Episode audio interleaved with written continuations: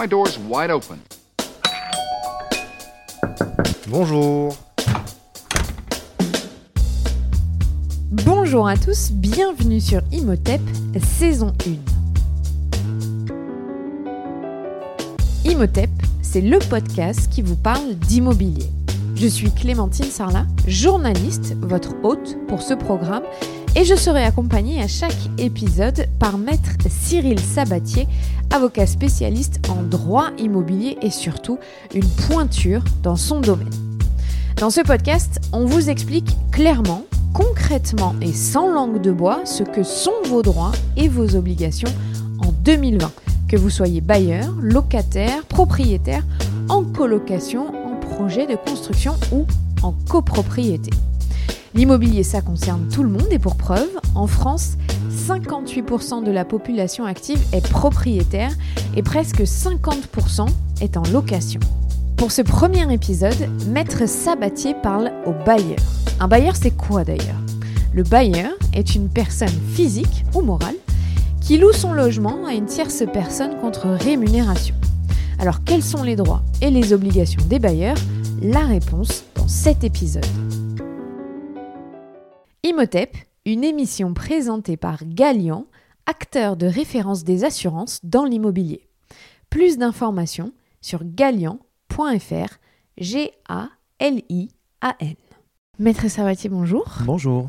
On va parler euh, d'un thème euh, très important pour ce premier épisode qui concerne euh, un grand nombre de personnes, sont les bailleurs. Les bailleurs, ils ont la chance de posséder un bien, mais ils ont des droits et des obligations et on va en parler dans ce premier épisode. Alors ce serait moins drôle si on parlait tout de suite des droits, donc on va parler des obligations. Quelles sont les obligations des bailleurs à l'égard du locataire? Alors, les obligations sont multiples. Alors déjà, partons du postulat que on est dans un régime juridique qui est le régime juridique principal, c'est-à-dire qui concerne les locations nues ou meublées, mais à usage de résidence principale. C'est la loi du 6 juillet 89.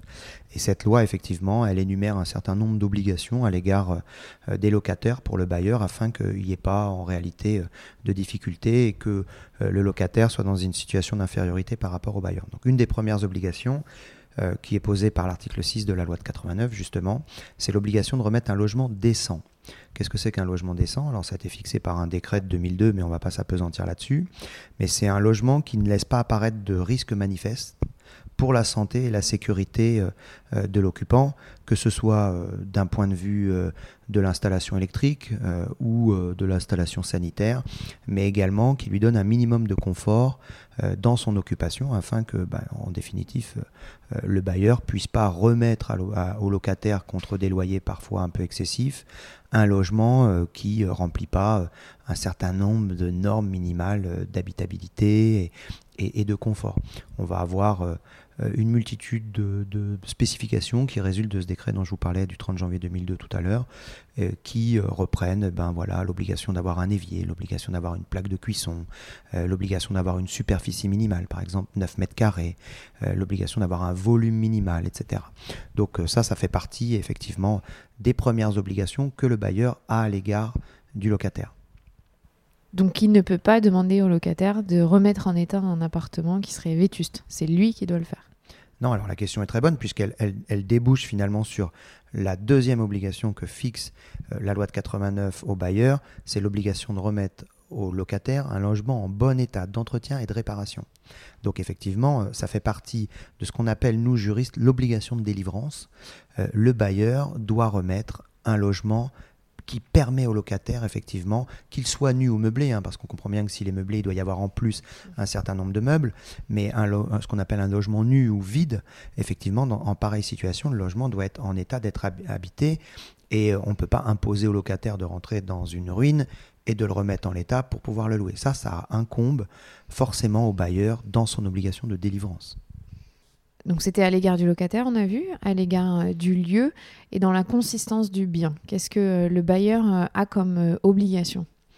Ben, Alors déjà, une fois qu'il a remis ce logement en, bon état, hein, puisqu'on l'a dit, il a l'obligation également de l'entretenir, puisque selon la durée d'occupation pendant laquelle va rester le locataire, le bailleur a l'obligation d'assurer bah, un entretien courant, c'est-à-dire que le locataire, lui, et ça fera l'objet euh, d'un prochain épisode, je pense, euh, va avoir l'obligation d'entretenir des petites réparations, mais le bailleur, lui, a l'obligation d'assurer la jouissance paisible du locataire, ça c'est important, et cette jouissance paisible, elle passe notamment par la réalisation d'un certain nombre de travaux. Par exemple, euh, le bailleur qui va louer une maison, demain il y a des fuites dans le toit, il y a la plomberie qui fuit, euh, qui résulte finalement de la vétusté des lieux, de, euh, l'ancienneté de la, de la construction par exemple. Il a l'obligation de remédier pratiquement sans délai à ces désordres pour assurer la jouissance paisible du locataire et faire en sorte que bah, de, de, par cet entretien, euh, le, bailleur remplisse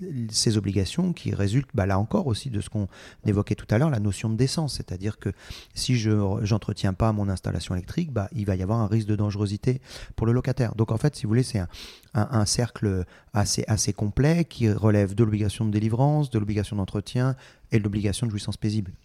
Et un exemple euh, concret, mais par exemple, il y a un problème de chauffage.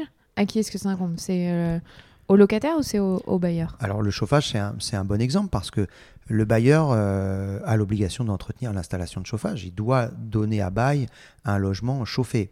Pour autant, selon le type de chauffage, par exemple, euh, on va donner un chauffage au gaz, le locataire a quand même l'obligation d'avoir un contrat d'entretien annuel pour s'assurer que bah, finalement euh, la chaudière euh, suit son fonctionnement normal. Mais si vous avez une défectuosité sur l'installation de chauffage parce qu'elle est vétuste, par exemple, parce qu'elle est vieille, en aucune façon, le locataire qui serait là depuis trois mois, depuis six mois, aurait à supporter le remplacement d'une chaudière qui peut s'avérer extrêmement coûteux. Et s'il y a une infiltration, pareil, tous ces genres de gros travaux, ça, la responsabilité euh, du bailleur pour faire en sorte que le locataire soit dans des bonnes conditions, ce qu'on a dit. Oui, tout à fait. C'est-à-dire que vraiment le locataire, il est tenu au menu entretien hmm. courant. Il va avoir, euh, l'exemple qu'on donne souvent, c'est l'obligation de refaire un joint de bac à douche, l'obligation de refaire, de changer une vis, de changer, voilà. Mais dès qu'on rentre effectivement dans des travaux importants et de surcroît s'ils sont dus à la vétusté, c'est-à-dire à, l'usage du hmm. temps, le locataire n'a pas à en supporter l'entretien. On donne aussi un autre exemple souvent, l'obligation de refaire les peintures, par exemple le locataire qui est là dans les lieux, les peintures ou les tapisseries. On considère qu'une durée de vie de peinture, c'est de l'ordre de euh, à peu près 7 ans. Donc le locataire qui est là depuis 2-3 ans, on ne peut pas lui imposer de refaire les peintures. Ça veut dire que quand il est rentré dans les lieux, les peintures n'étaient pas neuves. Par contre, il est vrai que euh, locataire également qui va rester 10 ans, 15 ans, il va être en droit d'exiger de son bailleur la remise en état de temps à autre de la peinture, des sols, parce que voilà, ça a une durée d'usure normale et, et c'est pas la faute du locataire si l'effet du temps euh, entraîne euh, une dégradation des lieux. Bon, là, on a parlé de la partie euh, moins fun pour les bailleurs, ou en tout cas des responsabilités et d'obligations. Il y a un point important, peut-être que néglige parfois certains bailleurs, c'est les assurances. Qu'est-ce que doit prévoir le bailleur lorsqu'il met son bien en location? Oui, alors effectivement, l'assurance est souvent un peu négligée. Euh, je dirais qu'il y, a plusieurs strates d'assurance. Il y a l'obligation pour le bailleur euh, de s'assurer lorsqu'il est, par exemple, propriétaire d'un lot en copropriété. On a, une obligation, ce qu'on appelle CNO, le, le copropriétaire non occupant. Il a l'obligation de s'assurer, quand bien même il n'occupe pas les lieux. C'est propriétaire non occupant. C'est une obligation qui n'existe pas en maison individuelle. Par exemple, si vous louez une maison en tant que bailleur, vous n'avez pas l'obligation de vous assurer moi je recommande vivement de s'assurer parce que les bailleurs ont tendance à pas vouloir s'assurer parce que le locataire lui-même a une obligation d'assurance, ce qu'on appelle l'assurance locative. Alors il est vrai que le locataire a l'obligation de s'assurer. D'ailleurs, c'est euh, le locataire qui ne s'assurerait pas euh, peut voir son bail résilié. Donc ça, c'est important. Mais pour autant, la couverture de l'assurance du locataire ne couvre pas l'intégralité des désordres qui peuvent affecter le bien loué. C'est la raison pour laquelle je conseille toujours à un propriétaire individuel de s'assurer et en matière de copropriété, il a de toute façon l'obligation de s'assurer. Alors surtout en copropriété, en plus il y a une troisième assurance qui se rajoute, c'est l'assurance de la copropriété, l'assurance de l'immeuble lui-même. Et puis donc ça c'est la partie, je dirais, assurance euh, euh, fonctionnelle du logement. Et puis, euh, moi, je recommande vivement aux bailleurs de s'assurer contre les risques locatifs, ce qu'on appelle couramment la GLI, la garantie des loyers impayés, qui couvre les loyers impayés, qui couvre également les charges impayées, et souvent, le plus souvent, ce qu'on appelle les dégradations locatives, lorsque le bailleur finit sa relation locative avec le locataire, que le locataire s'en va, parfois il lui arrive de retrouver le logement dans un état déplorable. Il y a un dépôt de garantie qui est censé couvrir, mais il est que d'un mois. Et souvent, il ne suffit pas à couvrir des dégradations importantes. Et souvent, cette assurance GLI, donc garantie des loyers impayés et dégradation locative, couvre la remise en état du logement à la sortie du locataire. Et c'est pas obligatoire, donc c'est vraiment un conseil. Euh, Alors, en l'état aujourd'hui, c'est absolument pas obligatoire. En 2019, on a eu un rapport du député Nogal qui faisait 37 propositions et qui s'appelait Louer en confiance. Et le rapport de ce député euh, envisage en 2020 d'imposer cette assurance en quelque sorte obligatoire lorsqu'on passe par un professionnel de l'immobilier. Ça éviterait euh, beaucoup de soucis c'est ça euh, au bailleur de pouvoir euh, passer par cette assurance bah, Ça lui donnerait une certaine sécurité, effectivement, euh, parce qu'on a quand même aussi des bailleurs qui, quand ils se retrouvent face à des loyers impayés ou des dégradations locatives importantes, sont en difficulté financière, quand bien même ils sont propriétaires, ils ont souvent des crédits et des, des, éléments financiers qu'ils supportent, et effectivement, c'est sécurisant. Alors, ils ont aussi évidemment des droits, les bailleurs, on va, on va en parler. Le droit principal, il correspond à quoi? Bah, le droit majeur hein, euh, dans une relation locative, justement, ça, fait suite à ce qu'on disait, c'est euh, le droit de percevoir un loyer et le remboursement d'une partie des charges locatives pour l'usage des lieux. Donc ça, effectivement, c'est l'obligation principale. C'est d'ailleurs euh, l'obligation principale du locataire. Et c'est la raison pour laquelle, en cas d'impayé, on, le sait, le locataire peut voir là aussi, comme en matière d'assurance, son bail résilié. Donc la première, le premier des droits, je dirais, du bailleur, c'est de percevoir les fruits de son logement. Euh, après, euh, on a une, il a une multitude de droits à l'égard de son locataire. Par exemple, le, bailleur ne peut pas, on n'en a pas parlé tout à l'heure dans, euh, dans ses obligations, mais il ne peut pas s'opposer, par exemple, à des travaux d'aménagement qui seraient faits par le locataire et qui ne constitueraient pas des transformations. Pour autant, à la sortie, il n'est pas tenu de conserver ces travaux s'il n'en veut pas. Voilà, donc d'une part, il ne peut pas s'y opposer, mais d'autre part, si vous avez installé euh, une cuisine équipée euh, rouge vive et que euh, le, bailleur ne veut pas de cette cuisine équipée ou de cette couleur, on ne peut pas lui imposer de la conserver. De la même manière, certains travaux d'aménagement, je vous ai adoré un salon bleu turquoise, eh ben, ça vous concerne. Bleu turquoise, ça va être compliqué pour le bailleur de le relouer il pourra, par exemple, sur ce type de couleur un peu criarde, un peu euh, particulière, exiger du, locataire la remise en état, par exemple. Donc il a des droits sur, à la sortie euh, de la location, la fin de la location, de d'exiger certaines choses qui, euh, qui peuvent gêner pour relouer en fait. Pour Tout à, fait, c'est ça. Il a des droits pendants qui sont les droits, j'ai envie de dire économiques, on vient d'évoquer. Et effectivement, à la sortie des lieux, ce qu'il ne doit pas, c'est être gêné, perturbé par euh, certains aménagements qu'aurait fait le locataire et qui seraient susceptibles d'empêcher ou de ralentir la relocation du bien. Euh, alors, vous l'avez évoqué un tout petit peu, en 2020, il y avoir des changements, et il y a des changements qui vont s'opérer. Est-ce que c'est le seul changement par rapport à, l'obligation euh, d'assurance ou il y en a d'autres pour les bailleurs à venir sur l'année 2020 alors, comme chaque année, il y aura sûrement des modifications fiscales. Parce que ça, j'ai envie de dire, euh, chaque année, on a le droit à une loi de finances qui modifie euh, tel ou tel élément euh, pour le bailleur, soit des dispositifs d'incitation fiscale, soit des réductions fiscales. voilà, bon, ça, c'est une certitude. après, effectivement, il y a un gros chantier en 2020 particulièrement, c'est effectivement sur la base du rapport Nogal dont je vous parlais, on devrait avoir une proposition de loi justement pour imposer, sécuriser la relation bailleur-locataire. Alors, euh, le, rapport Nogal s'appelait Louer en confiance. Et l'idée, c'est que euh, les professionnels de l'immobilier qui serviraient d'intermédiaires dans les locations et dans la gestion euh, soient tenus de garantir justement l'impayé de loyer aux bailleurs.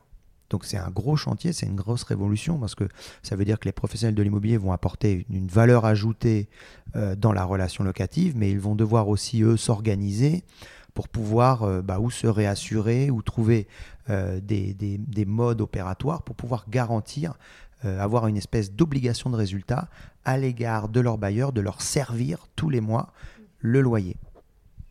Donc ça va prendre du temps et avant de se mettre en place, ça, sera, ça pourrait être mis en place dès 2020 moi, je ne suis pas certain. Non, déjà, les travaux préparatoires ont commencé. J'ai eu la chance d'y participer sur le dernier trimestre 2019. Et on va avoir une proposition de loi, et comme toute proposition de loi, elle va rentrer dans le cheminement parlementaire, et on sait que c'est un peu long, et avant de la mettre en œuvre et qu'elle rentre en, application, si cette loi voit le jour, je ne suis pas certain qu'en 2020, réellement, elle soit opérationnelle. Et pour conclure, on, l'a peut-être un peu senti en écoutant l'épisode, il y a un, léger déséquilibre entre les obligations et les droits.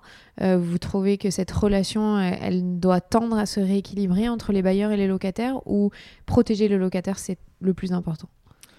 Bah, il y, y, a deux choses. Je crois que, bien sûr, le locataire doit être protégé, c'est son domicile, j'ai envie de dire, entre guillemets, il est dans une situation d'infériorité économique très souvent puisqu'il n'est pas propriétaire du logement.